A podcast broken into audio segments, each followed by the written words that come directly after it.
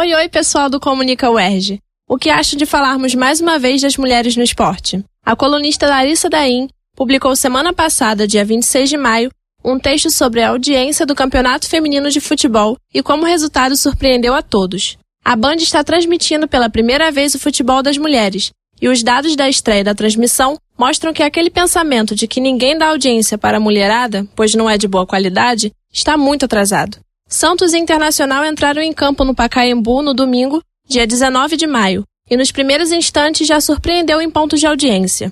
Em um domingo comum, às duas da tarde, a Band atinge um ponto percentual. Porém, enquanto as meninas esquentavam o clima nos gramados de São Paulo, foram registrados 3,8 pontos percentuais da audiência.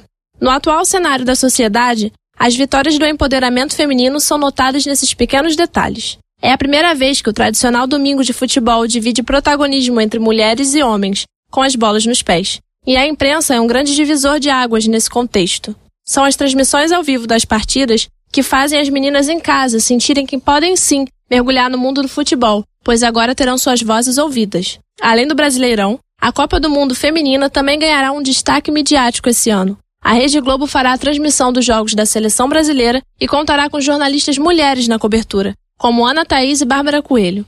Aliado às transmissões estão as leis de incentivo ao esporte feminino que entraram em vigor nessa temporada. A Comembol divulgou que só poderiam participar da Sul-Americana e da Taça Libertadores aqueles clubes que tivessem times femininos em atividade. A CBF aproveitou o gancho e decretou que os clubes que estão na primeira divisão esse ano deveriam também ter os times femininos, adulto e de base, funcionando. O Cruzeiro, por exemplo, se encaixa nas duas leis e deixou para se regulamentar em cima da hora, anunciando seu time feminino no final de fevereiro.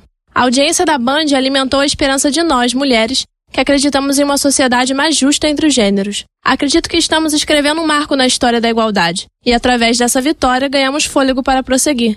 Para ler a coluna na íntegra, acesse o comunicawerd.wordpress.com.